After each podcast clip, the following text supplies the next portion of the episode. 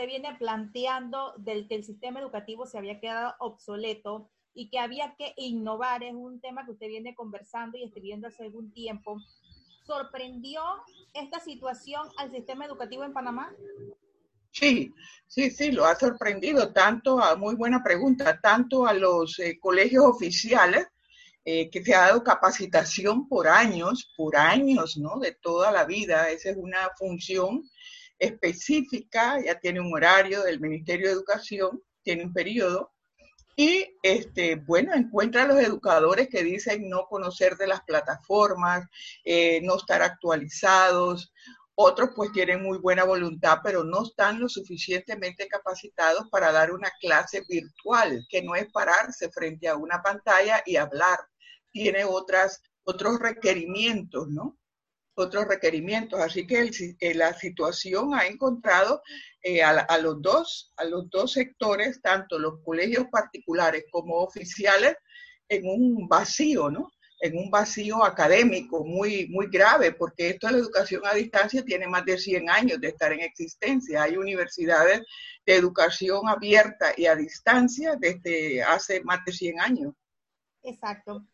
Educación virtual educación digital, como lo queramos llamar, ¿qué, ¿cuál es el beneficio y cuándo, qué garantiza que esta educación realmente en este momento, eh, evaluando nuestro sistema educativo, tenga un resultado positivo para la educación? Bueno, eh, realmente yo considero que eh, el ministerio ha establecido requisitos mínimos, ¿no?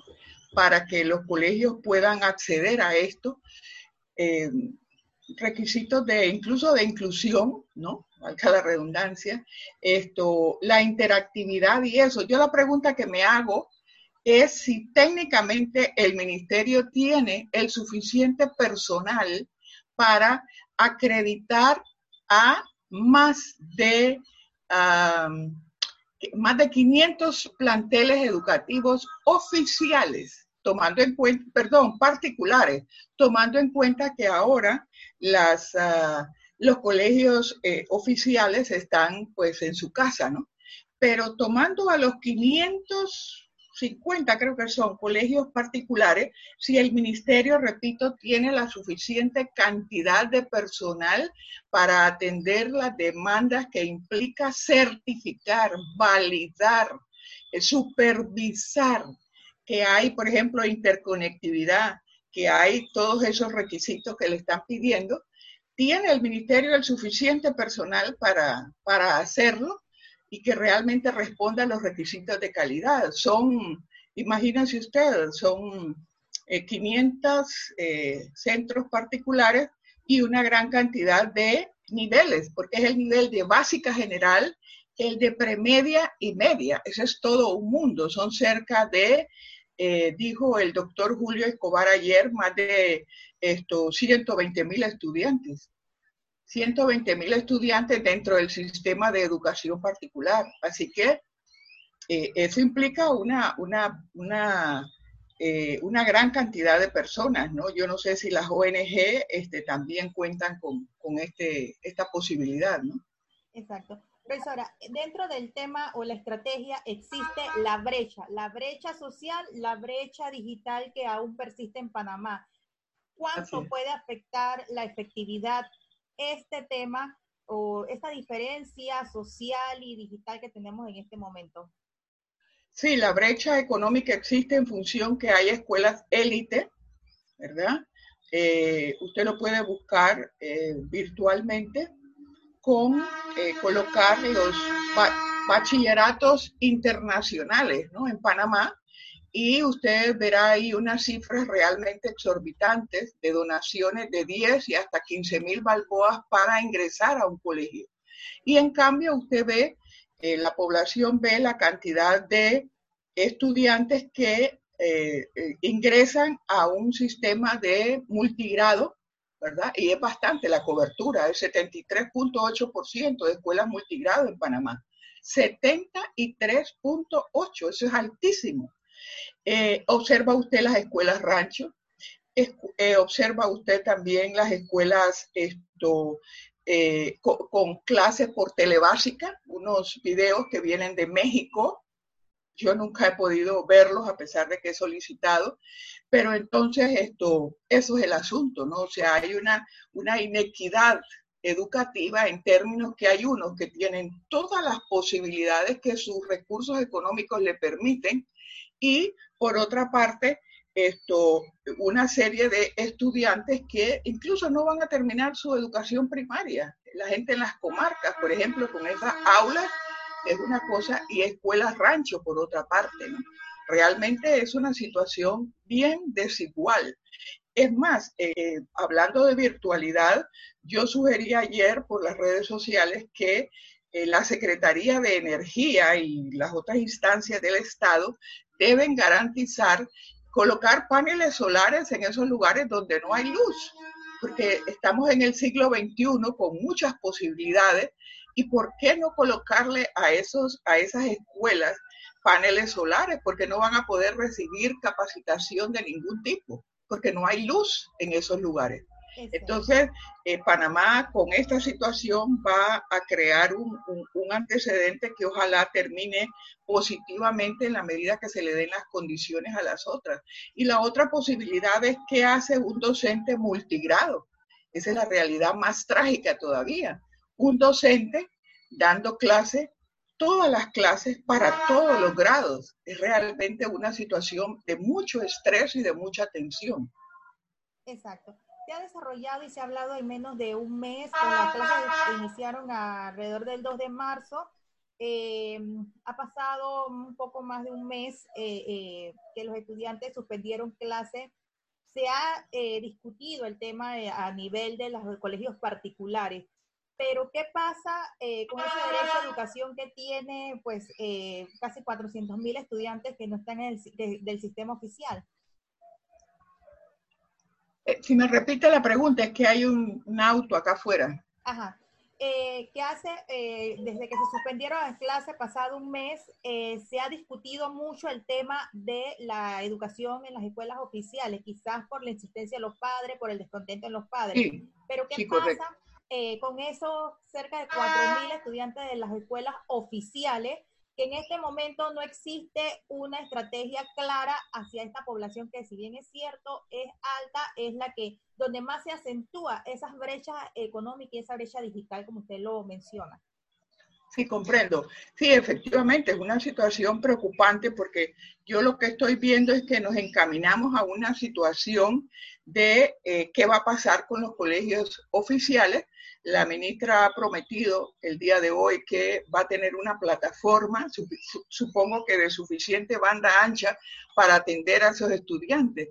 Pero yo sugiero que se emplee, por ejemplo, la tecnología de CERTV y de Radio Crisol, que tienen cobertura nacional para dar clases eh, modelo, dar clases de referencia en las asignaturas, ¿no? Con todo un horario corrido. Yo suspendería casi toda la programación y la dedicaría a hacer frente a esta emergencia, porque si no, el año escolar va a prolongarse.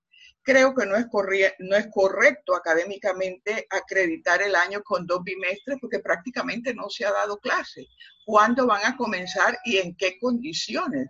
Estamos realmente ante una gran encrucijada eh, social, económica, porque yo me pregunto, la gran pregunta, Miriam, es si esos padres que han perdido su trabajo, esto van a poder, cuando se abran las escuelas en algún momento, van a poder seguir enviando a sus hijos a un colegio oficial y como no lo pueden hacer, eh, a un colegio particular y como no lo pueden hacer, lo van a enviar a una escuela oficial. Entonces, ¿está realmente el Ministerio de Educación preparado para atender esa demanda de personas que no pueden enviar a sus hijos a la escuela eh, particular? O sea, hay dos posibilidades. O van a desertar del sistema y empezarán el otro año, o la otra, esto, que se haga un ajuste legal y de todo tipo para que puedan ingresar a los colegios esto, eh, eh, oficiales y yo no creo que existan condiciones materiales de infraestructura y demás para hacerle frente a esa gran demanda, eh, porque los padres están sin trabajo y 80 balboas yo creo que no ajusta si acaso para pagar el bus escolar, ¿no? O sea, que hay que pensar en un subsidio para esos padres de familia. Usted planteó un panorama bastante interesante sobre el tema educativo y la situación económica. ¿Qué y cómo eh, impactaría esto en el sistema, un sistema educativo que ya viene eh, con deserción, con bajo, baja preparación? ¿Cuál sería, cómo impacta y cuál debe ser el camino que deben tomar las autoridades eh, tomando en cuenta este panorama? Sí, yo plantearía que se contratara una serie de especialistas en esta área educativa y de educación virtual para que le hicieran frente a la demanda y no solamente en términos académicos, sino también en términos emocionales. ¿Qué pasa con esos estudiantes y con esos padres de familia que tienen un problema de que no tienen empleo, que están presionados y tienen que atender a los hijos y en la casa tienen solamente una computadora o la tienen que pedir prestada. Es una situación bastante agobiante. Hemos visto a las autoridades en otros países que trabajan igual que aquí el sistema de salud, la parte física y la parte mental. Yo no he visto aquí a los gabinetes psicopedagógicos hacer la menor, la menor, eh, el menor esfuerzo para llevarle a los estudiantes la parte emocional y a los padres de familia también. Mire que no lo he visto sí he visto a la ministra de Educación de Costa Rica hacer un llamado bastante completo y, humano sobre esta situación. Pero yo creo que, mira, en medio de esta tragedia, eh, el sistema educativo tiene por primera vez la oportunidad de atreverse a dar un paso adelante, porque las tecnologías existen. Yo me mantengo en la línea del optimismo. Yo sí creo que se pueden dar esas clases, de hecho ya se han hecho en Canal 11, se puede trabajar con radio. Aquí hay un Instituto Panameño de Educación Radiofónica que atiende a estudiantes mayores de 15 años, lo gradúan muy buenos resultados, tienen ya 19 años trabajando aquí por radio, porque en las comarcas pues no, no tienen televisión, pues, ¿verdad? No tienen luz. Entonces hay que trabajar con radio.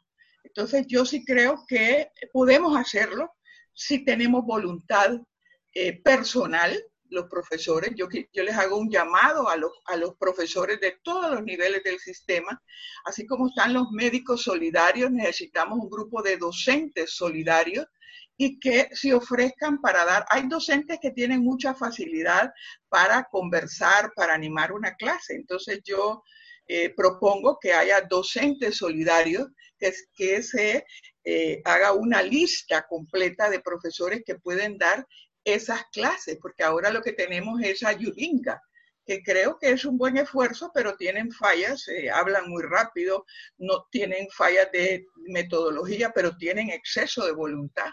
Yo creo que eso es bueno y que lo hagan los jóvenes, a mí me da eso mucha esperanza, pero yo quiero ver yo les hago un llamado respetuoso a los profesores, que creen una, agrupación de docentes solidarios y que, que vayan a, recibir una capacitación previa, que eso serán algunos días de cómo enfrentarse a una cámara, cómo hablar, cómo desplazarse, eh, y puedan hacerlo por Canal 11 y otros grupos por otro lado. Podemos, Miriam, si queremos. Profesora, eh, eh, ¿Se ha visto alguna estrategia que desde un inicio el ministerio planteó como el tema que usted menciona de ayudinga, eh, quizás los módulos, pero hace un tiempo usted decía que con módulos y con sábados no se recuperaba el tiempo perdido. ¿Cómo, eh, ¿Cuál es el reto que tiene el Ministerio de Educación, las autoridades educativas para recuperar este tiempo que quizás puede tomar dos meses más o no sabemos qué tiempo vaya a pasar para que vuelvan a las aulas? Sí, el, asunto es que la redacción, si vamos por medios impresos, ¿verdad? Porque la pregunta anterior era la parte virtual, ¿no? Por, medios de comunicación, por plataformas, bien. Pero hay otra posibilidad que es para otro tipo de público y demás, eh, para los estudiantes a partir de cuarto grado, porque primero y segundo sobre todo no saben leer ni escribir, así que los módulos, y preescolar tampoco los módulos no sirven para eso, ¿no? Porque no saben leer. Eh, no saben escribir, así que no podrán hacer la tarea. Pero eh, yo creo que se puede establecer el criterio de eh, módulos impresos y el ministerio tendrá que empezar a capacitar para la redacción de módulos. Yo misma me, me ofrecí porque los he dirigido, los he hecho y hay otras personas que lo hacen también muy bien pero el trabajo va a llevar mucho tiempo.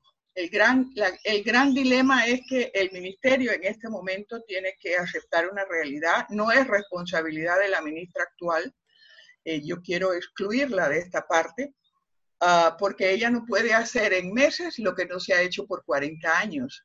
Eh, recuerde usted que la reforma educativa se derogó en el 79 y aquí hemos entrado en un laberinto de hacer informes y mea culpa y buscar culpables más que buscar soluciones.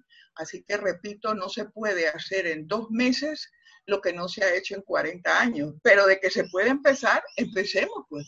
Empecemos con las materias que tienen más dificultades, más nivel de fracaso, que curiosamente es español y matemáticas. Vamos a buscar un grupo de especialistas.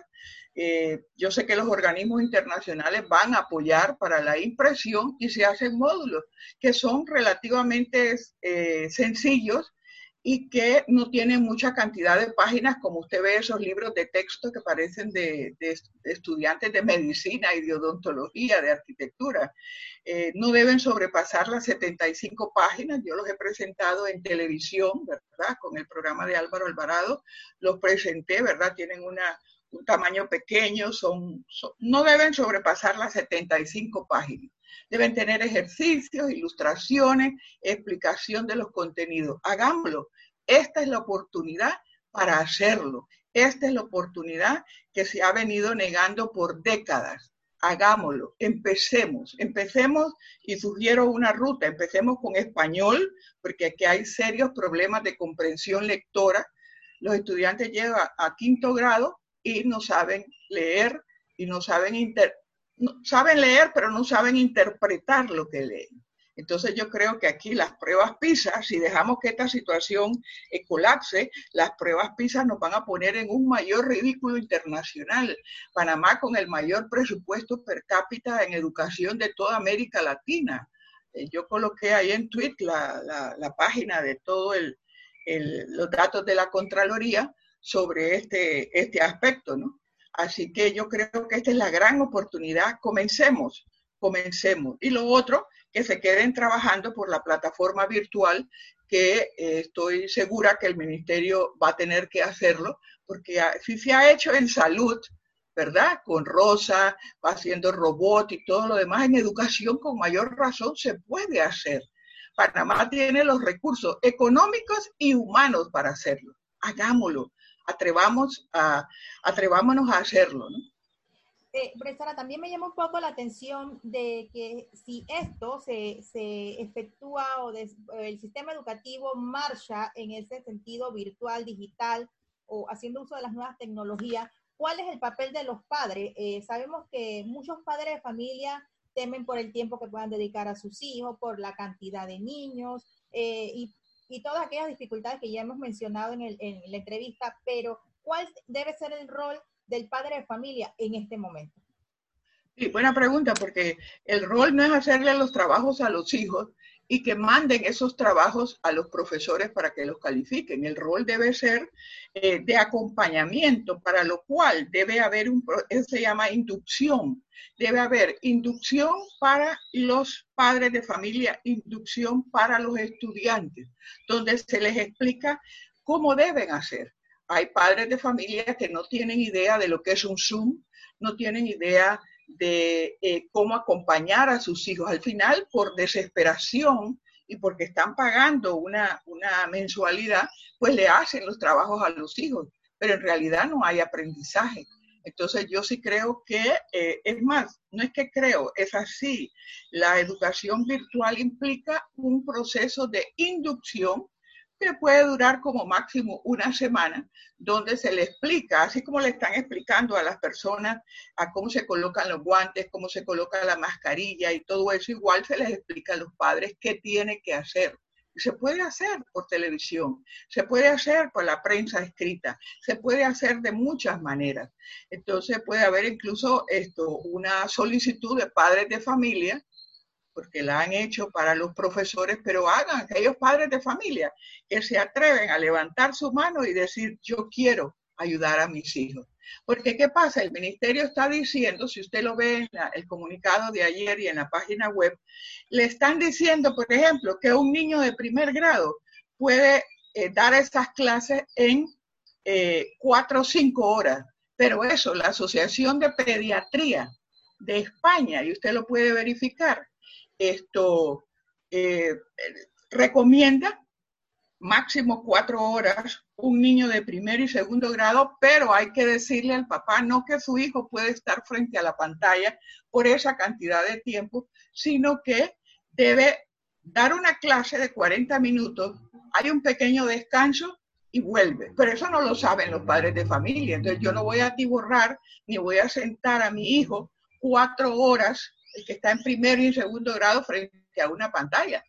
No, no hay la suficiente atención. Pero el ministerio, quizá porque esto es, esto es un asunto de mucho detalle, entonces, esto, tienen que decirle a los padres de familia, padres de familia, si su hijo está en primer grado, eh, puede recibir una clase virtual, pero no eh, tiene que suspender cada 40 minutos y dejar que su hijo, ¿verdad? Eh, de una vueltecita por ahí, haga otra cosa y después a las 10 de la mañana vuelve la segunda clase. A las 11 o a las 11 y media puede ser la otra, pero no es que usted me explico, porque hay muchos padres de familia que no tienen la suficiente capacidad para entender eso. Entonces, y hay una serie de materias que requieren, ese es otro gran dilema, hay otros, eh, eh, eh, otras asignaturas que requieren práctica. Yo exhorto al Ministerio de Educación que con la mayor brevedad posible explique qué hacer, ¿verdad? En las clases de matemática, de matemáticas, perdón, de eh, educación física y educación agropecuaria. A ver, ¿qué se va a hacer?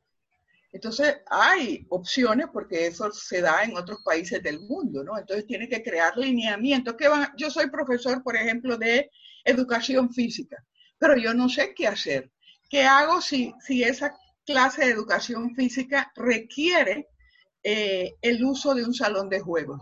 Entonces hay que darle otras indicaciones al profesor y decirle, ponga trabajos prácticos. Pues, ¿qué podemos hacer? No hay otra posibilidad, porque todavía hay restricciones de movilidad y de concentración. El ministerio debe darle instrucciones precisas y en secundaria, premedia y media, también decirles, profesores de física, qué hacen sí, porque eso sí es costoso, lo tienen algunas universidades, eh, talleres virtuales, de biología, qué se hace con química, qué se hace con matemáticas, qué se hace con educación física, eh, perdón, con eh, física, física, matemáticas, química, biología, que tienen talleres, talleres virtuales. Claro, se compran porque la plataforma existe, ¿no? Para explicar la velocidad de la luz, eh, explicar todos esos procedimientos, existen, pero son costosos.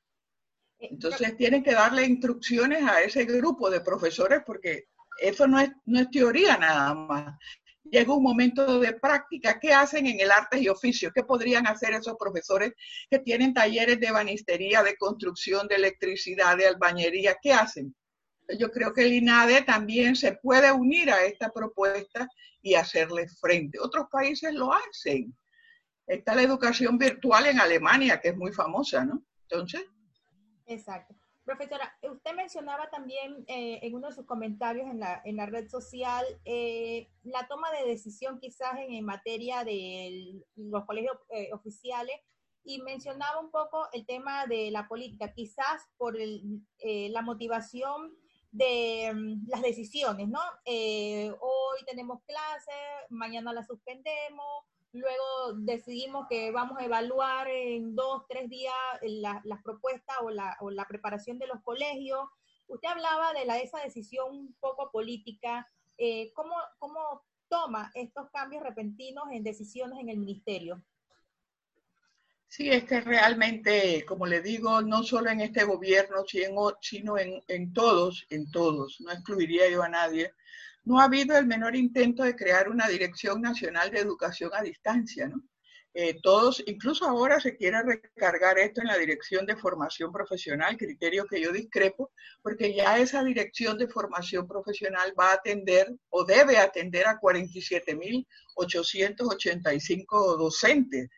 Eh, así que yo, me, yo soy de las que creo, y lo planteé en mi artículo, que se debe crear una Dirección Nacional de Educación a Distancia para atender todas estas posibilidades. Y bueno, lamentablemente han habido decisiones políticas. Yo me pregunto dónde están ahora todas esas infoplazas y fue una inversión millonaria que se hizo en el periodo de, creo que de Martín Torrijos, del presidente Martín Torrijos. Eh, sería bueno repasar qué ha pasado con esas infoplazas que tienen una gran cantidad de infraestructura, instructores en cada lugar. ¿Qué ha pasado con esto o desaparecieron y dónde está todo ese equipo, no? pero realmente el, ministerio tiene que reinventarse también, así como está pidiendo que se reinventen los padres de familia, que se reinventen los profesores, ellos tienen que reinventarse y están cayendo poco a poco pues en esta, en esta conclusión, o se reinventan o van a pasar a la historia como que realmente no supieron cumplir su rol histórico, su rol académico, porque sería una falla esto, eh, crear esos dos mundos, ¿no? El de la educación particular con todas las posibilidades y el de la educación oficial, que mire, están todos los profesores pues en sus casas, ¿no? Cuando se les puede hacer un llamado a que, a que redacten eh, sus módulos, ¿no? Eh, a que hagan sus clases virtuales. Exacto. ¿Se está ampliando la brecha social con esta situación? ¿Cómo? ¿Se amplía la brecha social que tenemos en el país con esta situación? Sí, sí, sí, dramáticamente. Incluso, eh, correcto, incluso en los propios colegios particulares. O sea, va a haber profesor, va a haber este, padres de familia que no, ya desde ahora no pueden. Y si pueden pagar, por ejemplo, eh, de repente la mensualidad haciendo un esfuerzo, pues no pueden pagar el bus o no pueden pagar todo lo que en las escuelas yo creo que tienen que tener eh, criterios más flexibles para no estar pidiendo una gran cantidad de recursos y de materiales que se piden en este colegio. Bueno, la otra semana disfrácense o vengan porque es el día de tal. Yo creo que los colegios tienen que también ser más flexibles en sus exigencias para con los padres de familia, ¿no? Eh, yo lo he vivido, esa cantidad de libros que piden es excesiva, es costosa entonces, flexibilícense los criterios y, va a haber, eh, ya existe una, una desigualdad y un proceso de frustración también, porque la educación es un derecho constitucional y al Estado le corresponde eh, hacerle frente, ¿no? Eh, yo me alegro que se haya suspendido ese decreto y que se haga un esfuerzo